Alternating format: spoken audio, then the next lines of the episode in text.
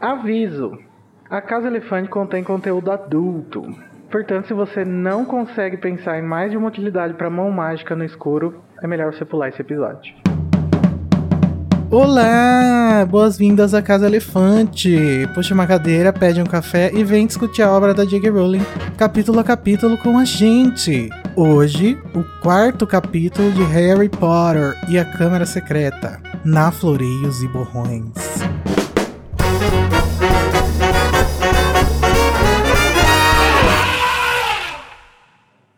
Alerta de spoiler: os nossos episódios sempre levam em consideração os acontecimentos de todas as obras do mundo bruxo já publicadas. Então, se você ainda não sabe que a rede de lareiras é monitorada pelo Ministério da Magia e isso vai ser um problema no futuro, pare agora! Eu sou o Igor e eu já saí do armário e não sumi, e eu tô aqui com a Nayara que tá sorrindo pros fotógrafos. E Nayara, você gosta mesmo, né? Oi, gente, autógrafos na saída, tá?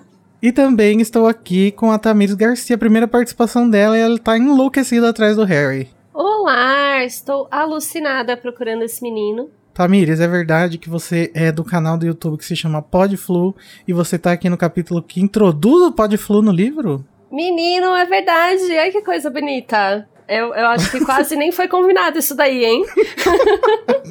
É verdade. Mas é, eu, eu tô no, no YouTube e às vezes quase nunca mais, mas tô lá, gente. A Tamiris vai voltar aqui nos próximos episódios para comentar com a gente. Então se acostumem com a vozinha dela, que parece a da Manu Gavassi, tá? Namastê. Namastê. Eu vou falar, ver se vocês veem alguma semelhança, porque eu não, eu não vejo, eu ouço diferente. então vamos para o duelo de resumos. Então, gente, no duelo de resumos, dois participantes, no caso a Nayara e a Tamires, vão duelar pelo direito de iniciar a discussão no capítulo com uma frase, algum momento, alguma coisinha do capítulo que elas gostaram muito, que elas querem que a discussão inicie com ela. Ganha quem conseguir fazer o resumo do capítulo completo em menos de 30 segundos. Ai meu Deus, tô nervoso. Então vamos jogar o dado para ver quem vai ter o direito de escolher se vai começar ou se o outro vai começar. Tamires, já que é a sua primeira vez, fala pra mim o que você quer para o ímpar. É. ímpar. Poxa, deu par, amiga. Sorte do principiante não é real. Sorte do principiante não tá tendo. Cancelada. Nayara, você quer começar ou quer que a Tamires comece? Eu vou começar. Uh, You go, girl. Confiante. Então, Nayara, você vai tentar fazer um resumo de 30 segundos do capítulo Na Floreios e Borrões em 3, 2, 1, já! Uh, o Harry e os Weasley estão lá na toca, passando uns dias, fazendo alguns serviços que a senhora Weasley manda eles fazerem. O Harry treina quadribol com os Weasley, recebe sua carta de Hogwarts, vê uma lista só com Gilderoy Lockhart, quem é esse cara. Aí eles vão pro beco diagonal via Flu, mas o Harry vai parar na travessa do tranco, onde ele vê os Malfoy. O Hagrid salva ele, ele vai para Flores e Borrões, conhece os pais da Hermione, tem uma treta do Sr. Weasley e do Lúcio. E... Acabou! Ah, acho que eu cheguei quase lá, né? Foi bem, Gente, amiga. ta- o filme tava passando na minha cabeça, porque não é possível. Arrasou. Tamires, sua vez. Tá nervoso? Tô, mas tudo bom. Então, Tamires, você vai tentar fazer o resumo de 30 segundos do capítulo Na Flores em Borrões em 3, 2, 1, já!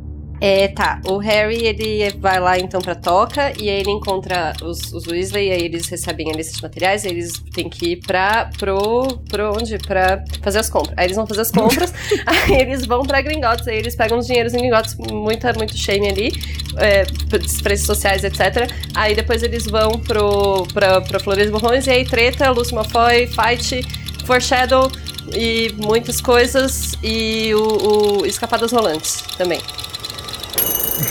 Acabou. Amiga, você usou muitas palavras neutras, não descreveu nada. Ah, muitas coisas, muitas coisas.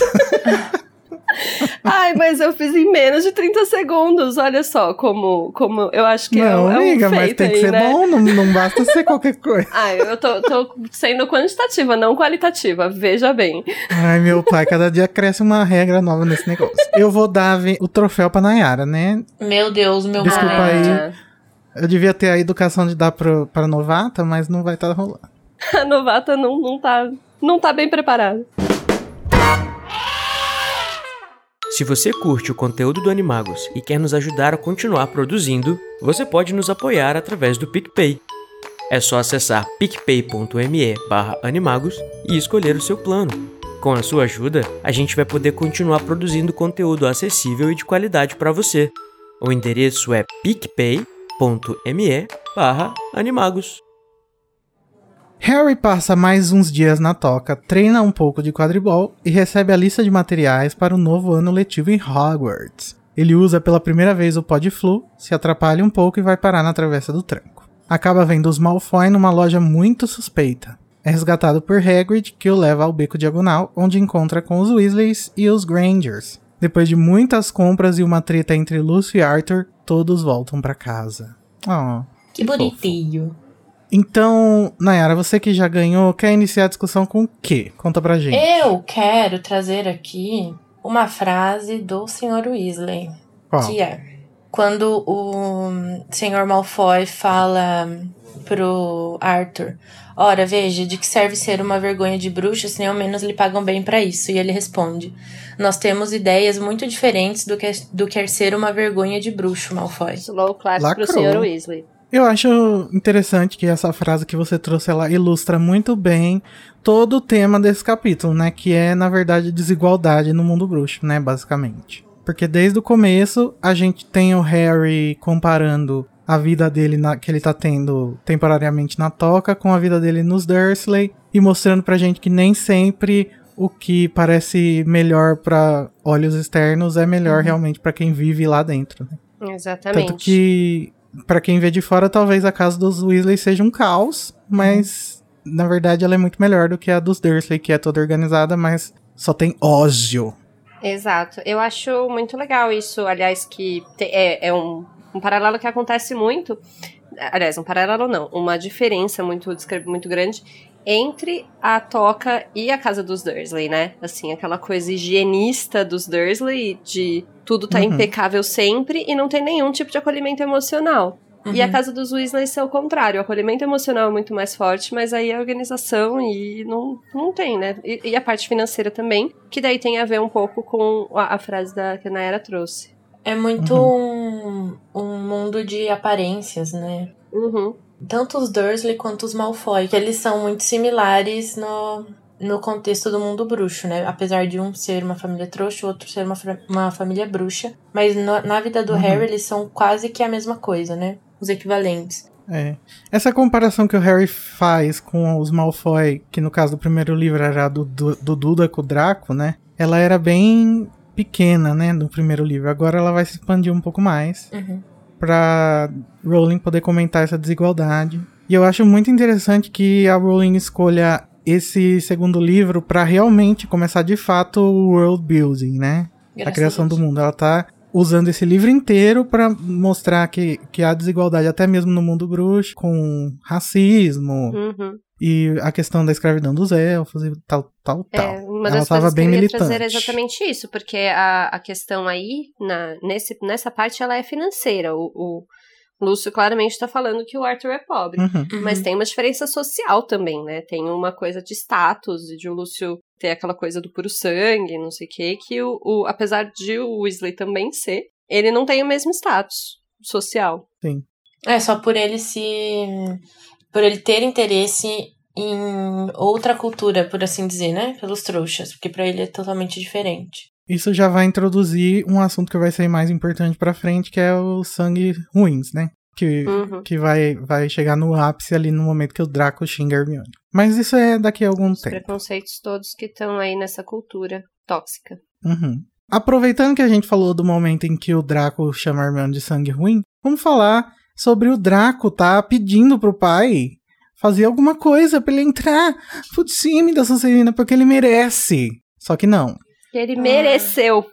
Então a gente vê aqui os primeiros sinais do que vai acontecer mais pra frente, que é o Lúcio sugerindo que ele deu que ele compre uma vassoura Nimbus 2001 pro Draco, mas aí o Draco fala: "Ah, mas que que adianta? Eu não sou do time", blá blá blá blá. Isso tudo vai ser vai culminar naquele capítulo da Hermione sendo xingada também que a gente descobre que o Lúcio comprou o time, né? Uma baixaria. A pessoa não tem talento, Imagina, vai lá, pra paga. mereceu. Se o meu pai pode comprar Nibus 2001 pro time inteiro, foi porque eu mereci! Vamos economizar nessa piada pra deixar pra quem vai gravar o próximo episódio da Quadribol.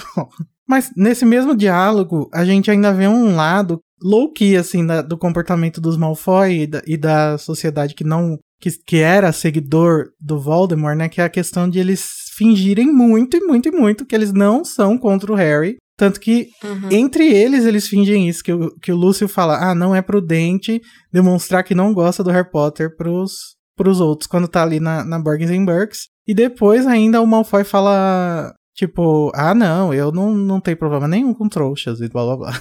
Mas sabe o que, que eu penso nisso? Hum. Que é, é tão, tipo, baixo nível do baixo nível. E eles estando, tipo, nessas condições, eles sabem as pessoas que estão ao redor deles. Então eles não confiam nessas pessoas.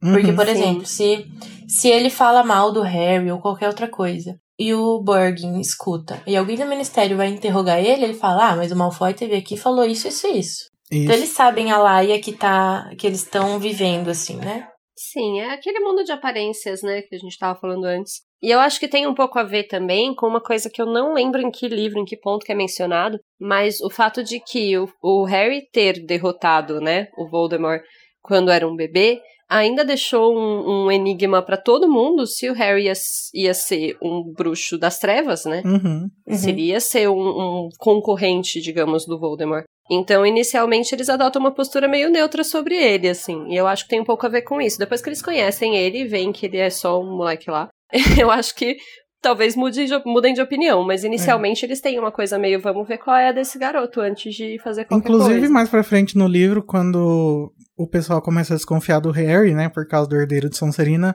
até o pessoal da Lufa-Lufa fala que, ah, ele só pode ter de- destruído o Voldemort porque ele é mais poderoso do que o Voldemort, então ele é Uhum. das trevas também. Já cogitam a possibilidade de ele ser um bruxo, um bruxo das trevas. Uhum. Então, é coerente que vamos manter uma postura neutra sobre Harry Potter pra manter as aparências pra todo mundo, né? E é de novo Sim. sobre manter as aparências.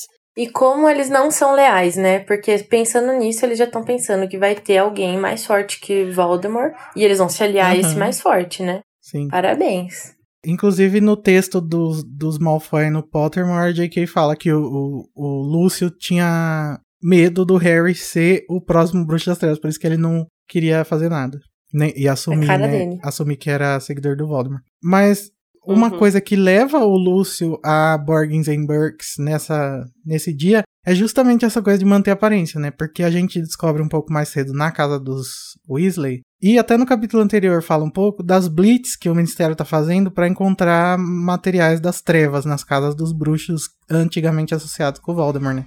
As Uhum. Blitzer, elas estão escritas com Sim. E. São Blitzers. Não, é- nesse capítulo são blitzer e no capítulo anterior eram batidas. A, a, a Lia não se, não se resolve. Ela não se decidiu muito bem sobre a palavra. Mas, gente, esse livro é uma barra. A Lia tava com algum job junto com esse, ela não tava prestando muita atenção. Ela não tava dando muita bola. Esse livro tá difícil. Vamos voltar um pouco pro começo do capítulo, que é quando a gente ainda vê um pouco da vivência na casa preferida da Nayara. Eba. O capítulo começa com a senhora Weasley se preocupando com. Quer dizer, o narrador diz isso, né? Que ela tá preocupada com o estado das meias do Harry. E aí eu acho uma coisa super interessante. Porque não é a primeira vez que a gente vê as meias sendo representação de acolhimento e alegria inocente, né? Teve, por exemplo, aquela vez que o Dumbledore fala que vê ele segurando uma cesta de meia no espelho de Gised. No final do livro, a meia é um item importantíssimo, né? Porque vai ser o que vai libertar o Dobby. Meias, meias, meias. E o Dobby ama meias também, né? Ai, gente, eu amo meias também, sabia? Sim. Eu Será que eu também. sou um elfo? Não, acho que a gente foi é, lavado cerebral pra, pela J.K. Rowling? Pode ser. Há grandes possibilidades. Gente, não, não sei se eu tenho esse amor por meias. Eu não tenho nem coragem de combinar meias. Eu acho que eu tenho muita preguiça disso. Nossa, Eu uso meias descombinantes. Ah, não, eu também. tá certo, é isso que o Dobby quer. O Dobby fica puto que ele vê as meias do Rony são iguais. ele fala, como Sabe, assim? pra quê? Você tem a oportunidade de usar duas, você vai usar duas iguais. A vida é muito curta pra combinar meia. Mas é, sobre esse momento eu acho que sim, é um momento muito simbólico. E fala também sobre como a senhora Weasley é, Aham. se importa, né? Assim, de Aham. novo, aquilo que eu tava comentando sobre o acolhimento. Não só ela tá preocupada com o estado das meias, como preocupada com ele comer. Sendo que os Dursley normalmente privam o Harry de comer como uma punição, o que não faz nenhum sentido na minha mente. Uhum. E ela tá preocupada pra ele comer, engordar, enfim, nutrir o menino pra ele Nossa, ficar bem. Eu é muito é pesado, né? Aqueles primeiros parágrafos do capítulo em que o Harry encontra o espelho falante e depois o narrador fala que. Ah, o espelho falante não é nada, que o que mais deixava ele chocado era que todo mundo parecia que gostava dele. Ai, é muito Gente, isso é triste, muito porém pesado, né? muito. Isso dói meu coração, É real. tipo um. Triste, mas feliz. Porque as pessoas gostam dele, mas é triste ele pensar isso. Uhum. É triste que ele só vá vivenciar isso depois de 12 anos de vida, né? Pois é. A minha mãe falava muito isso quando eu comecei a ler Harry Potter. Eu era bem novinha, eu tinha uns 11 anos, e ela leu também. E ela falou: Ai, eu não gosto muito dessa história. A história desse menino é muito triste. E eu acho que na época, por ser muito nova, eu não conseguia entender o quanto Uhum. era triste. É, sabe? quando eu era pequena, nem. Era tipo assim, ah, realmente, ele é abusado, mas ah, ele vai pra Hogwarts. Mas ele vai fazer magia, que É. legal. A gente não tem. A gente não tem Por muita isso que é noção, bom né? Harry Sim. Potter. Sim, gente, ele tem todo um valor novo, né, quando a gente cresce. Eu já falei nesse podcast aqui que é, acho muito interessante os começos dos livros, que antes eu achava um porre, porque eu acho interessante analisar a construção dos Dursley como pessoas horríveis que a J.K. Rowling faz. Você acha que você, com 10 anos lendo Harry Potter, ia falar sobre questões sociais? Sobre elfos Não, livres? jamais. Sobre maus tratos na infância. claro que não. Mas, gente, falando de criança sequelada, a Gina tá sendo construída como uma pessoa completamente fora de si, né? Porque aquele. é, logo em seguida, fala que a Gina, sem querer, derrubou uma tigela de mingau e que parecia que ela era muito mais propensa a derrubar as coisas quando o Harry tava perto. Ou seja, histérica, né? É, é uma pessoa perto do crush. Ai, gente, não. Amo Gina com crush. Seja discreta. Ela não conseguiu.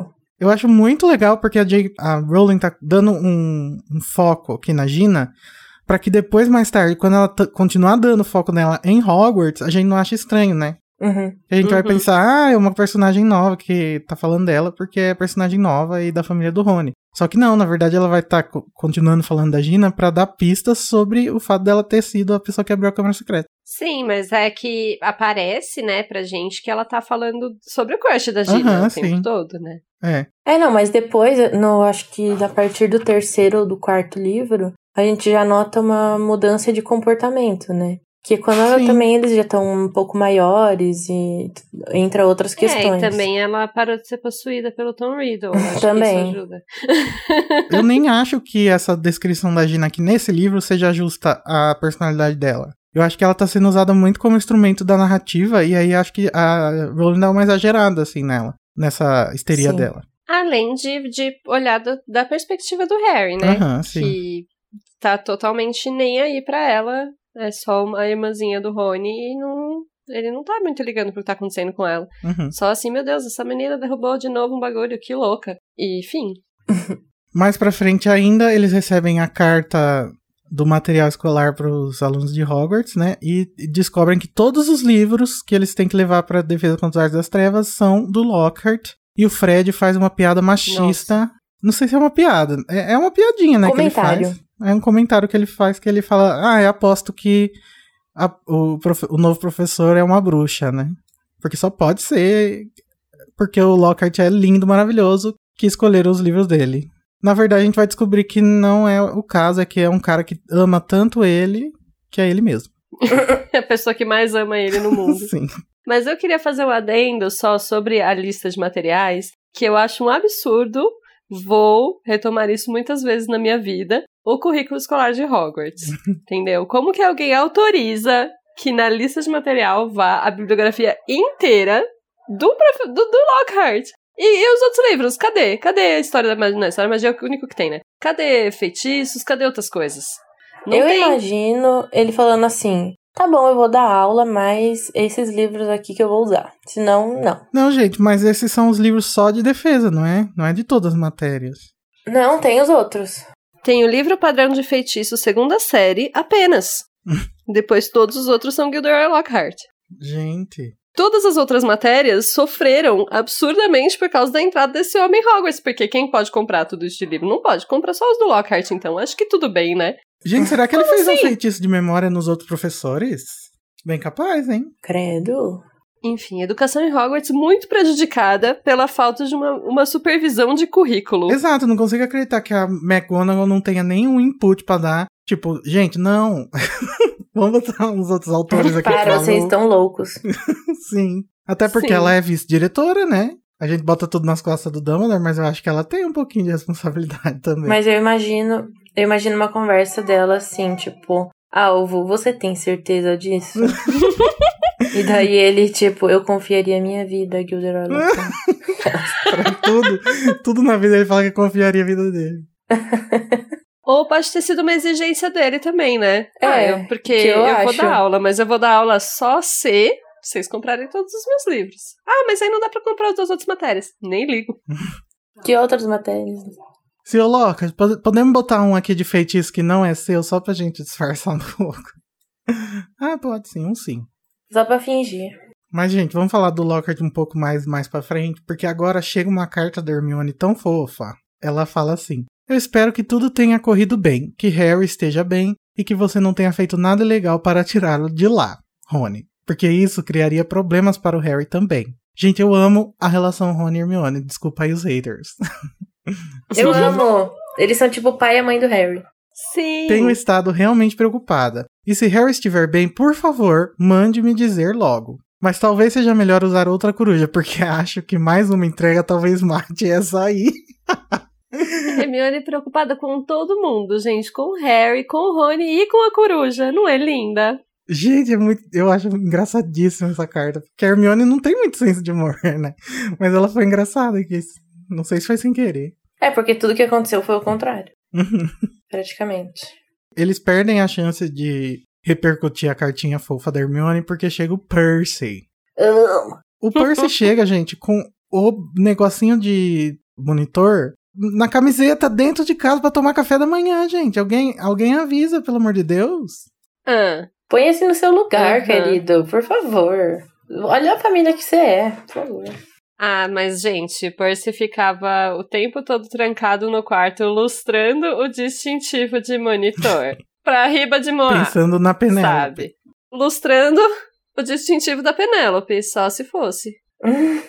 Mas, gente, eu acho interessante a gente analisar um pouco aqui a construção do Percy, porque no primeiro ele foi simplesmente construído como um cara super preocupado, mas agora a gente começa a ver que ele esquece sobressair dentro da própria família, né?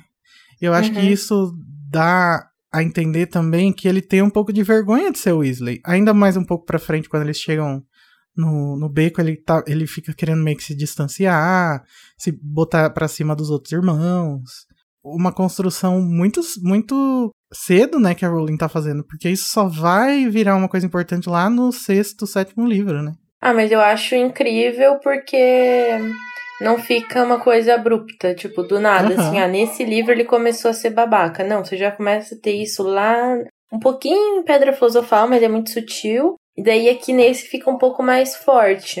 É. E você, obviamente, entende que não, ele não vai mudar muito disso, ele só vai piorando, né?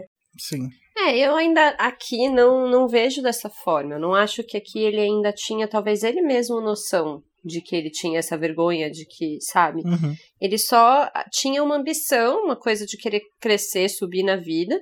Só que eu acho que conforme, voltando ao que a gente estava falando no começo, conforme ele começa a conviver com aquele tipo de pessoa que tem poder no ministério, ele começa a se sentir mais, sabe? Prepotente. começa a querer negar a família para que ele consiga se estabelecer naquele status social ali. Então eu acho que aqui é só uma ambição meio desenfreada, mas é, é- justamente, não tô discordando de vocês, é uma construção muito bem feita. Ele é muito ambicioso, Uhum. mas ele tá começando a mostrar essa ambição aí bem, eu acho que bem leve, de uma maneira que ainda tá aceitável, saca? É, sim.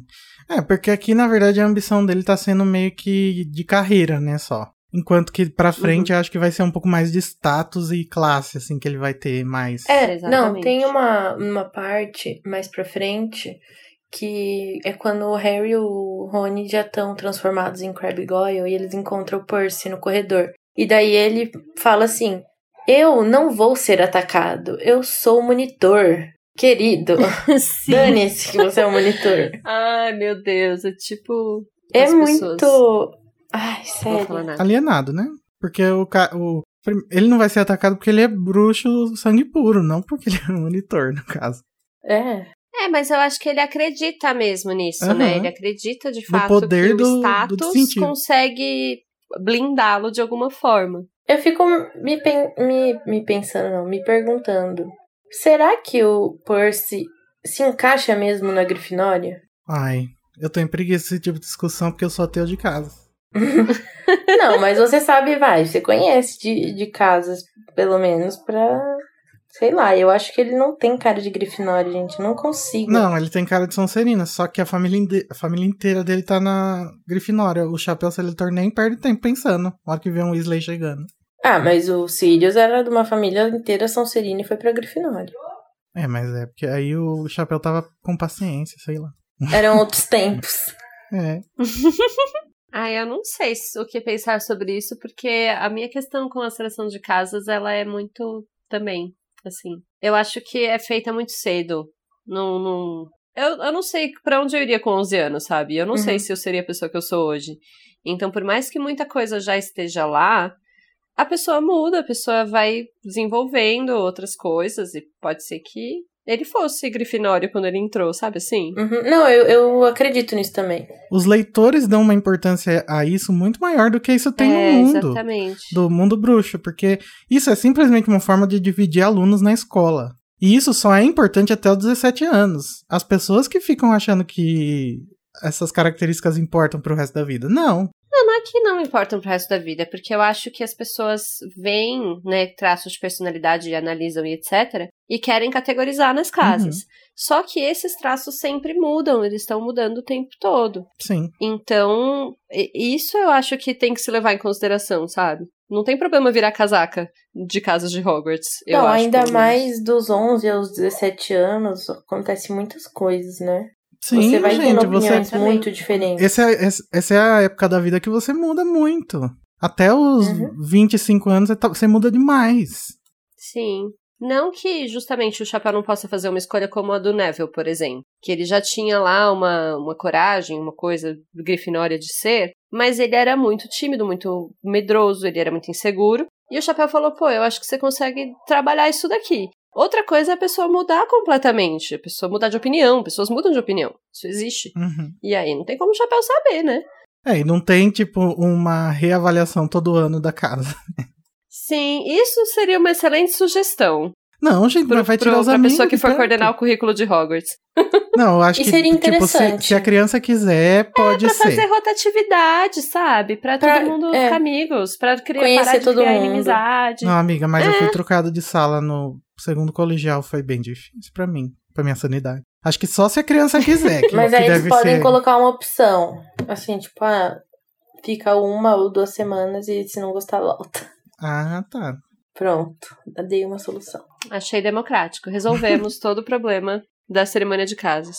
Então vamos pra parte mais importante pra, pra Tamires, que é o, a apresentação do Pod Flu. Que tá todo mundo falando de Pod Flu e o Harry fica com cara de what the fuck, eu não sei o que que é isso. Pode o quê, seus drogados? Você sabe nos dizer, Tamires, de onde que vem a palavra flu? A palavra flu vem de flu mesmo, que é o cano entre a lareira e a chaminé que leva a fumaça para a saída superior, de acordo com a J.K. Rowling. Ela criou esse dispositivo para os bruxos, para que os bruxos tivessem uma forma discreta de visitar uns aos outros e se locomover. O que, na minha opinião, não é necessariamente muito discreto quando a pessoa aparece na sua sala e você tá andando de cuecas ou, ou pelado e pensa, meu Deus, uma visita. Mas é, é isso. É, mas eu acho que talvez a casa do, dos bruxos seja projetada pensando nisso também, né? Tipo, a lareira fica no hall de entrada, alguma coisa Uhum. assim. Então, mas tem que ser, né, gente? Porque eu acho um pouco invasivo Sim. essa, essa ideia. Assim, quando eu pensei na ideia de Podflu pra dar o nome pro canal, era exatamente essa ideia de, assim, a- né, como eu teria um vídeo, eu entraria nas casas das pessoas com esses vídeos. Mas, assim, depois que eu parei pra pensar, é um pouco invasivo mesmo. eu acho. É, mas acho que tem um decoro aí por trás que a gente não fica sabendo, né? Tipo, ah, manda uma carta falando na hora que você vem antes, por favor. Então, existe, mas é, é dá para esperar que todas as pessoas tenham bom senso? Não Amiga, sei. não, né? Muito menos no mundo bruxo. Bom senso e mundo bruxo na mesma frase, só quando tem um não no meio. Eu acho muito estranha e bizarra a forma como ele funciona, porque você precisa falar, né? E o, o falar do Podflu parece que não é igual do feitiço, assim, que, por exemplo, se você falar um pouquinho errado, mas estiver pensando no feitiço certo, ele funciona. Não, se você gaguejar, ele já te manda para um lugar errado. Sim, que é o que acontece com o pobre do menino Harry. Sim, então, como será que. Será que é seguro isso? E aí eu fui pesquisar, né? Ver, ler o texto da Rowling lá no Pottermore, que agora é Wizarding World, e tava falando que ela justamente gosta do Podflu por, por causa disso mesmo, porque não é seguro e porque é engraçado e ela gosta de coisas engraçadas. Ela adora colocar uma. Coisas absurdas, né, no mundo bruxo. Que a pessoa vai parar num lugar totalmente comédia. diferente. E aí eu fiquei pensando também, por que raios foram levar o Grindelwald de, de carruagem de testralho, sendo que existe Podflu, existe chave de portal, existe um monte de coisa que, pelo jeito que você pode fazer, e foram fazer a coisa mais trouxa possível. Tudo bem que os negócios estavam voando, mas não tinha uma outra forma mais segura, gente, por favor. Ai, a Rowling sempre. Eu, eu acho meio enroladas as justificativas que ela dá pra essas coisas, assim. Ela fala, ah, não, mas aqui tem que ter o trem, porque não tem como suportar a quantidade de pessoas. É só não todo mundo ir ao mesmo tempo. Tipo, ela coloca uns transportes muito não, não legais quando você tem transportes muito mais de boa, sabe? É, mas é que quando não é muito problemático, que nem o negócio do trem, eu não me importo tanto. Mas aí quando, quando eu vou assistir o Crimes de Grindelwald, isso fica me enchendo o meu saco na minha cabeça. Parece fuga Entendeu? dos trapalhões. Já vai aparecer o Didi. E assim, se os Crimes de Grindelwald tivesse saído antes da invenção do- dos livros do Harry Potter, eu até entenderia, tipo, ah, ela inventou depois, foda-se. Mas não, tá consolidado o mundo já. É, de- eu deixaria em aberto, porque eu acho realmente muito inconsistente essa coisa de transportes bruxos. Ela justifica que, ai, não, porque você não pode desaparatar em uma certa distância, ai, que isso e aquilo, mas sempre fica meio inconsistente. Não, eu não gosto Sabe a desculpa que eu de como dou? é construído. É que o mundo bruxo é incompetente e pronto. Acho que não é muito diferente do nosso. É. Ainda no, no começo, quando eles estão falando do Podflu, o Sr. Weasley pergunta pro Harry sobre os tios dele trouxas, sobre a vida dos trouxas, né? E alguns membros da Casa Elefante estavam comentando que acham essa fetichização que o Sr. Weasley faz dos trouxas um pouco é, quase racista. O que, que você acha, Tammy? Sim, é, eu tava, a gente tava pensando um pouco sobre isso, porque é, tem uma coisa esquisita a ver com a forma como ele endeusa, né? Assim, a gente tende a achar que é bonitinho, que o Sr. Weasley gosta de trouxas e, ah, não sei o quê, que qual a função de um patinho de borracha? Mas, ao mesmo tempo, ele fetichiza tanto que acaba sendo inconveniente, né? Acaba sendo não sei, eu, eu acho que para as pessoas que lidam com isso diariamente, com racismo, com machismo, etc., é o efeito tem esse efeito inverso, né? Tem uma pessoa que tá, por exemplo, apoiando o movimento, vou falar de feminismo, porque eu acho que é o que eu posso falar. Uma pessoa que tá apoiando o movimento feminista e uma pessoa que tá assim, não, mulheres, mulheres são maravilhosas, mulheres são deusas. e você tá assim, querido, calma. tá tudo bem, a gente é só pessoa mesmo. E então eu acho que eu vejo um pouco disso no discurso do Sr. Weasley sobre trouxas, né? Como, Uhum. como talvez na cultura dele seja marginalizada uma pessoa que goste de trouxas por qualquer motivo, ele acaba sendo um pouco over, assim. Vocês concordam? Eu concordo que tem isso, que eu acho que esse paralelo pode ser realmente feito, só que eu não acho que é problemático, não. Porque eu acho que, assim, se, um, é, trazendo isso para nossa realidade, uma pessoa que não entende muito sobre, pessoa, sobre a, o movimento LGBT, e aí ele fica falando coisas pra dizer que ele apoia o movimento LGBT, só que ele acaba passando do ponto, né? Falando, tipo, sendo chato. No caso de pessoas LGBT, não fica inconveniente, por exemplo, aquela mulher que, ah, eu adoro ter amigo gay. Porque amigos gays são ótimos e fetichiza o amigo gay, por exemplo. Eu entendo o que você quer dizer e eu concordo. Só que nesse caso, eu entendo que ele não tem convívio com trouxas, eu nem sei se ele conhece trouxas. Então, talvez a informação que ele tenha é o que o mundo bruxo oferece para ele. Então, por exemplo, é, revistinhas lá, igual o Rony tem do, do trouxa malucado. Talvez essas sejam as referências que ele tenha. Então, ele conhecer alguém que convive com trouxas, ele talvez traga essas referências, o que aí não é legal, entendeu? Porque a gente sabe que não é assim, que a gente é trouxa. É, mas é que a gente não vê isso, Então, né? mas isso é uma maneira de estereotipar, né? Por mais que seja um estereótipo supostamente positivo, ainda é um estereótipo. E essa, isso eu acho que é sempre bom. Por mais que eu goste muito do Sir Weasley, goste muito de como ele não tem um preconceito, mesmo que a cultura dele diga que é pra ele ter, ele passa um pouco do limite, sabe? Uhum. Não, mas continuando aquela história do, do LGBT, eu acho que, assim, essa, pessoa, essa mulher que trata o amigo gay como chaveirinho pra, pra dizer que ela não é homofóbica, é, eu acho que é errado. Só que, pra mim, essas pessoas, elas ainda estão mais próximas de mim do que o Bolsonaro, entendeu? Não, exato. Por isso que eu falei, o negócio do Sr. Weasley, não, não é isso. É só, eu acho bom pontuar que isso acontece. A pessoa, às vezes, na boa intenção, acaba estereotipando de um outro jeito, né? Eu acho que enquanto o, o, o- esse negócio do Sr. Weasley vem de um fascínio inocente, esse negócio da amiga tratar gay como, como chaveiro n- já não é inocente, porque ela tá convivendo com essa pessoa, teoricamente, e ela não tá tratando ele como uma outra pessoa, ele tá tratando, tá tratando ele como uma parte da sua própria personalidade. Já o Sr. Weasley não, Uhum. né? Eu acho que o Sr. Weasley tem um fascínio meio que científico, assim, mais além do que, sei lá, de status. Tipo, eu tenho amigos trouxas. Eu acho, eu acho que falar de científico é um pouco pano demais a ser passado, né? Por quê, amiga? Ele trabalha com isso. Ele trabalha com isso, mas ele trabalha com isso pelo fetiche que ele tem. Será que não é o contrário? De- dele ter esse fetiche por causa do trabalho?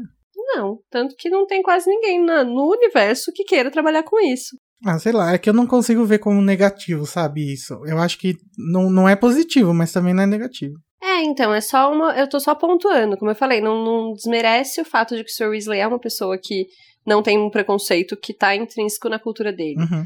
Só acho que é bom sempre estar de olho nessa fetichização das minorias, né? Da, de causas que você queira defender e talvez você esteja defendendo de maneiras equivocadas. Eu acho que ele melhorou depois, quando ele começou a conviver com os Granger. Quando ele descobriu que os trouxas existem de fato, não são só Não, quando, no livro. quando o filho dele casou com uma nascida trouxa, acho que ele pode ter melhorado. Ah, Só que o Jack Turner não quis nos contar, né? Então vai tomar no cu. Era melhor o Jack Turner não ter nos contado nada. Ah, mas foi isso que ele fez, né? No final volta no tempo e nada aconteceu. Mas enfim, gente, deixa eu ser tchau pra lá. Vamos para o destino de Harry Potter que fala com o diagonal, porque engasgou com o Podflu.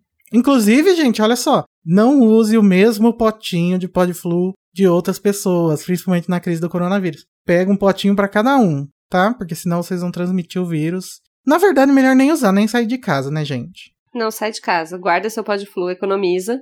Aproveitando pra conscientizar aqui durante o episódio, gente. No final a gente fala mais sobre isso. Mas o destino do Harry é a conhecida no filme como Biboca Diagonal, a Travessa do Tranco. Ele chega lá e já dá de cara com o Malfoy e tem aquela conversa que a gente já comentou lá na Bargain Burks. E também uma coleção de foreshadows, que são vários artefatos que vão aparecer durante a série toda. Principalmente no sexto livro, né? Que é o armário sumidouro, que ele vê, que sumidouro. tá descrito como grande armário preto à esquerda, lá na Bargain Burks, que depois ele usa pra se esconder. Inclusive as pessoas falam: "Ah, mas como que ele não sumiu?" É porque ele não fechou o armário, gente. Ele ficou olhando pela frestinha, pela frestinha, não lembram? No filme ele fecha, mas no livro não. Ou seja, Mas Esse esse cagou. armário, o segundo armário dele, o par, tava quebrado, né? ainda Está não, amiga. Ainda não quebrou. Não quebrou? Não, ele vai quebrar daqui a pouco quando que o Pirraça vai derrubar o armário. Lembra? Nesse momento da cena, se o Harry tivesse fechado a porta, ele ia parar em Hogwarts e falar socorro. Ah, imagina o plot, hein?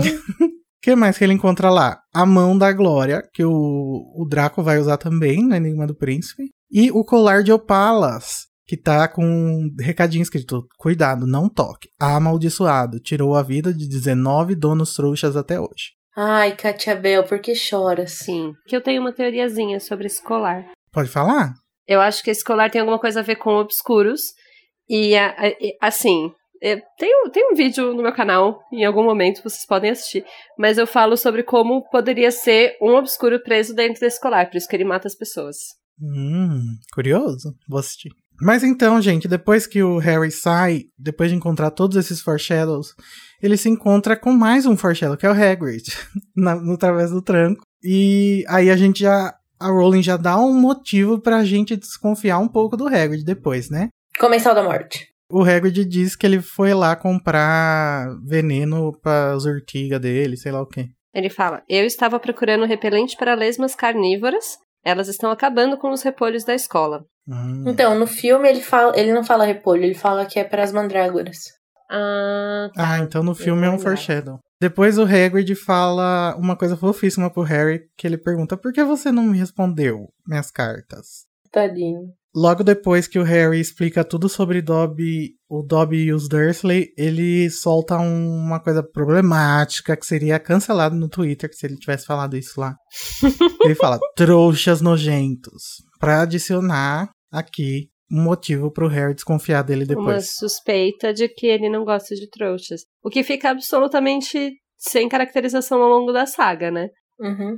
O que eu acho é que pode ter a ver, talvez, com reprodução de uma cultura anti-trouxas que eles têm. Mas depois ele não demonstra mais nada disso, né? Não, mas é que aqui ele tá usando a palavra trouxa pra se referir só aos Dursley, né? Tipo, aqueles trouxas nojentos.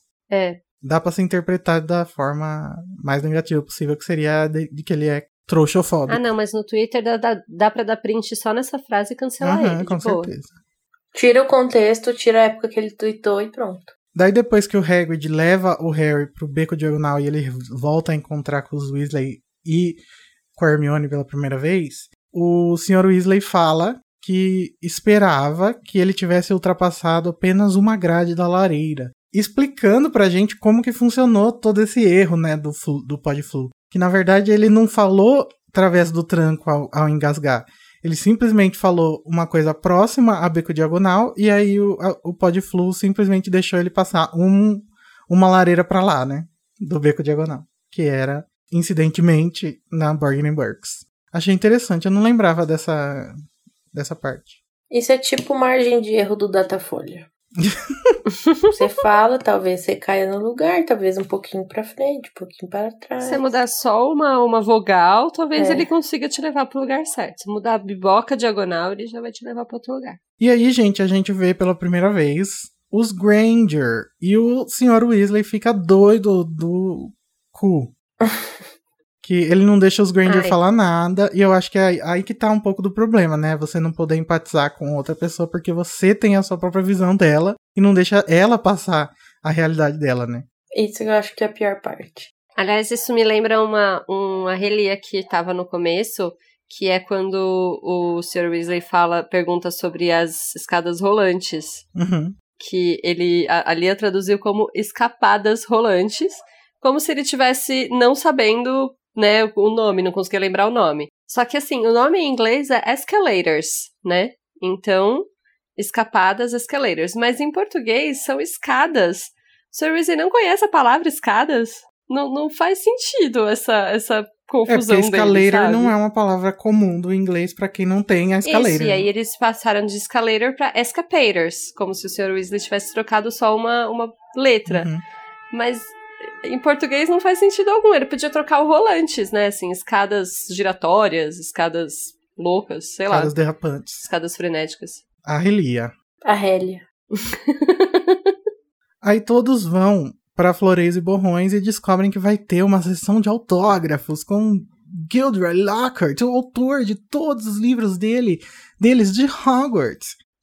E aí, oh, meu Deus. a hora que o Lockhart vê que Harry, uma ameaça à sua publicidade, Fama. chegou na loja, ele chama, vamos tirar uma foto junto, vamos fazer uma collab aqui agora pro meu canal, você faz também uma pro seu, e a gente sai na primeira página do Profeta Diário. Ele já começa a redigir a matéria. que é muito ridículo. Obviamente, como um bom blogueiro, ele já sabe o que vai ser dito, né? Só faltou a pena da, da Rita Skeeter ali, né? Faltou. escrevendo tudo. É uma grande blogueirinha, o, o Lockhart. Ele ia fazer muito sucesso no Instagram, cara. Ele ia ter o verificado. E, gente, pra, pra gente ter mais um paralelo entre os, as blogueirinhas de YouTube e de Instagram com o, o Harry agora, dessa vez, é o fato dele ganhar todos os livros do Gilderoy de graça. São os mimos. Ele ganha os Unboxing. mimos, sim. Pra que ele possa divulgar lá no perfil dele e fazer as vendas crescerem. E aí o Harry faz o que todo bom comunista deve fazer, é dar os livros para as pessoas que precisam. Aliás, sobre isso, tem é, essa parte de muita gente comentar, talvez a gente vai falar disso quando a gente falar sobre Gringotts, né? Uhum. Só pra pontuar, que as pessoas acham muito que o Harry tinha que dar todo o dinheiro dele, né? Pros Weasley e dar todos os livros e tal. E é meio inconsistente, né? Ele deu os livros que ele ganhou, que ele não ia usar. Mas enfim, ele nem pediu pra estar lá, nem pediu pra, pra tirar foto com ninguém. Deixa o menino. Gente, a Ele gente vai destilar muito nosso veneno com o Lockhart daqui pra frente, então vamos economizar um pouco agora. Mas ele é realmente uma pessoa insuportável, né? Ele Mas vamos falar do problema sério, que é o, o que eu falei que era o tema do capítulo, que era a desigualdade social um pouco mais a fundo. Tem um momento bem chato, que é quando eles vão pro Gringotts e o Harry vê que o Rony e a família têm pouquíssimas coisas no cofre, né? E aí ele pensa no cofre dele, e aí quando ele vai pegar as coisas no cofre dele, ele tenta ficar na frente pros Weasley não ver, pra não gerar um desconforto ali. E eu acho, assim, bem triste isso, mas é uma outra daquelas coisas que a gente só consegue mesmo racionalizar quando a gente cresce lendo, né? Inclusive, a gente vê um pouquinho mais disso também quando vai acontecer a primeira viagem de Podflu, que o, a Molly repara que eles estão com o Podflu acabando, e ela fala, ah, a gente precisa de mais. Sim, e Podflu é um negócio que é vendido a um preço muito, muito módico, né? Muito Uhum. barato. E justamente ela indicar que isso é uma preocupação financeira, indica que as preocupações financeiras na família são muito sérias. Apesar de que, na verdade, o Podflu para uma família de nove pessoas, é qualquer baratice não vai fazer muita diferença, né? Pois é, a questão da, da família Weasley é muito complicada porque eu não, eu não sei se é colocada que eles têm dificuldades financeiras por causa do fato deles terem muitos filhos, ou se a Molly e o Arthur já tinham dificuldades financeiras antes, já não eram famílias de status social muito alto. Aí volta no que a gente estava falando no começo, né? Às vezes eles eram, sei lá, classe média e É. por terem muitos filhos não conseguem dar conta. Isso eu não sei Eu muito acho bem como que funciona. é um pouco de tudo, na verdade. Eu também acho. Bolsa Família pros Weasley. Bolsa Gringotts. E aí, outra coisa que dá mais enfoque ainda para essas desigualdades é a conversa do Lúcio com o, Weasley, com o Sr. Weasley, que a gente já comentou lá no começo do, do episódio. E eles acabam brigando, né? E aí o, o Lockhart diz que queria incluir isso na matéria. Tóxico demais, cancelated. Ai, cara, odeio isso. Quem tenta se aproveitar de qualquer coisa pra ser famoso. Uhum. Até da desgraça. Inclusive, quem se aproveitou também dessa bagunça toda foi o Lúcio, né? Que deixa, botou lá o, o diário do Riddle, que ele não conseguiu vender no Barnes and Burks, no caldeirão da Gina. O que a gente já sabe no que vai dar, né, pessoal? Caso você não saiba, leia o livro. Esse, tipo, esse podcast contém spoilers. Mas é isso, gente. Essa foi a nossa discussão sobre o capítulo Na Flores e Borrões. Vocês não deixem de comentar aí também, pra gente saber o que vocês acham nas nossas redes sociais, no e-mail. Todas as informações estão no post. Então vamos para o nosso momento mais triste do capítulo, o momento que a gente fica choroso e com raiva, que é o nosso momento Avada. Que Então, Tamires, qual é o seu momento Avada Kedavra do capítulo? Bom, é, a gente comentou bastante sobre a questão das diferenças sociais, etc. Então, esse poderia ser o meu Avada. Mas eu acho que o momento mesmo, o, o ponto que eu acho mais problemático desse capítulo é Gilderoy Lockhart. Sabe? Eu acho que este homem. É, eu amo ele como alívio cômico, porque eu acho que é um personagem muito, muito engraçado. Assim, mas é revoltante. É engraçado porque é revoltante. O tanto que ele é ególatra, o tanto que Ai, gente, nojento. ele cultua a própria imagem. Então, meu avado vai para o culto à autoimagem de Gilderoy Lockhart. Morre, demônio. Lockhart blogue- blogueirinhas. E você, Nayara? O meu momento avada é para os Malfoy nesse capítulo, porque toda a conversa deles me dá vontade de vomitar. Ainda mais sabendo Lesmas? do que acontece depois. Vomita lesma, vomita bigato, vomita qualquer coisa, entendeu? Eles Coroa. me dão náuseas. Vomita coroa. Mas eu também, ô, ô, Nayara, eu vou dar o meu avada um pouco mais específico, que é pro jeito que o Malfoy trata, o Lúcio trata o Draco. Porque assim, gente, Uhum. a gente já falou da forma como o Walter trata, o Walter e a Petúnia tratam o Duda, e a gente tá vendo isso aqui repetido aqui, só que eu acho que é bem mais tóxico o, o, Uhum. Enquanto que o, o Walter, ele trata o Duda com todo o amor possível, o Lúcio trata com todo o ódio possível, né? O Draco. Um desprezo, né? assim. É. Eu acho importante até falar sobre isso, porque é uma questão que, que fala muito sobre o Draco, né? Muita gente fala, ah, porque o Draco depois se redimiu e tal. Mas tem a redenção dele tem muito a ver com a forma como ele foi criado, né? Ele foi Exato. criado pra ser uma, um menino perfeito e de ouro e levar o legado do sangue puro pro mundo. É. E é realmente muito tóxico colocar isso na cabeça de uma criança. Sim, e eu acho que esse é um dos pontos fortes do Criança Amaldiçoada, né? Já que a gente já comentou, que é justamente a, a explorar um pouco da relação que o Draco teve com o Lúcio e a relação que o Scorpio agora tá tendo com ele. Ah, que bom. Então, esquentamos o coração, vamos direto para o Expecto Patronum!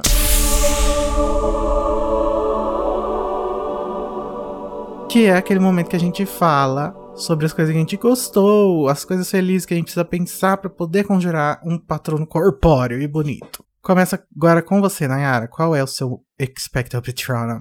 Eu tenho dois, não sei qual escolher, então vou falar os dois. Tá bom? O primeiro é lá no comecinho do livro, quando o narrador fala. Porém, o que Harry achou mais fora do comum na vida em casa, na casa de Rony, não foi o espelho falante nem o vampiro baterista, mas o fato de que todos pareciam gostar dele. Que mostra como isso agora na, na vida do Harry vai entrar assim com força total e a toca vai passar também a ser a casa dele. Pelo menos é, é o que ele demonstra, né? E é o, o outro momento é a É, treta. essa frase dava pra ser tanto uma vada quanto um patrono. É, eu pensei nisso. Eu pensaria nesse momento como uma vada, mas faz sentido. É, pode ser também, porque é o Bittersweet, né? Uhum. Uhum. O outro momento que eu escolhi a treta do Sr. Weasley e do Malfoy porque eu gostei. Eu estaria lá, eu fui, eu tava, eu estava aplaudindo. Eu não sei quem que grita, pega ele, papai! É um dos gêmeos. É sempre bom ver fascista levar na cara. E você, Tami? Então, meu patrono é justamente a frase que a Nayara falou no começo. Eu acho que é uma frase muito, muito simbólica, que é: nós temos ideias muito diferentes sobre o que é, o que é ser uma vergonha de bruxo, Malfoy. A frase do Sr. Weasley lacrador. Nossa, lacrou demais. Porque é isso, né? É, é, fala, esse capítulo que fala muito sobre diferenças sociais. É muito bom ter uma pessoa se posicionando dessa forma e falando: olha só, talvez vergonha seja ser escroto e tal. O que que você acha?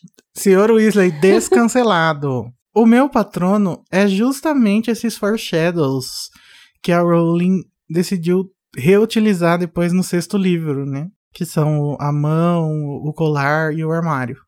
Eu acho muito legal reler e encontrar esses objetos aqui. Eu acho muito legal a relação, né? Muito, muito clara do segundo e do sexto livro, assim. Uhum. Tem muitas coisas do segundo livro que a gente fala, Inclusive, "Caraca, quem- como assim? Quem não sabe, o Câmara Secreta, enquanto estava sendo escrito, ele era chamado Harry Potter e o Enigma do Príncipe. Ah, é? Half-Blood Prince. Gente, não sabia não, que interessante. Ou seja, a Rowling deve ter usado o mesmo mesma ideia, né? Daí ela acho que ela Olha decidiu deixar pra mais só. tarde a história do príncipe. Nossa, muito melhor, graças a Deus ela fez. Sim, porque se fosse expor muita coisa do Snape agora, ia meio que se arrastar muito, né, até o final. Nossa, Sim. esse livro ia ser insuportável, né? Não é o mais fácil de ler, vamos combinar. Sim. Credo. Mas é isso, gente. Então agora vamos para os dois personagens novos que tem nesse capítulo, que são o Sr. Borgen e o fotógrafo do Profeta Diário, que tava lá assim, eh, fazendo job duplo, né? que Ele tava de fotógrafo e repórter. Apesar do, do Gilderoy estar querendo escrever a matéria, eu acho que é esse fotógrafo que vai escrever. Mas só esses dois mesmo.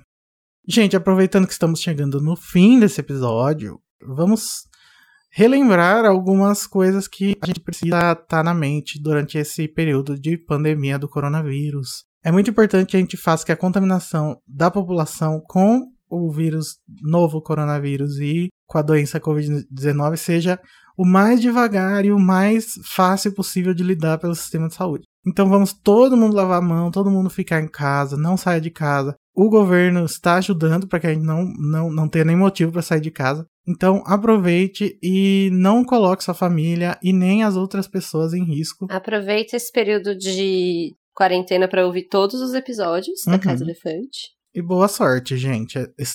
We're all in this together. Menos os ricos. Não. episódio com High School Musical. Menos os ricos, tá? Se, se você ver algum rico falando We're all in this together, você manda ele tomar no. E é isso aí, gente. Mas quem puder ficar em casa, fique em casa.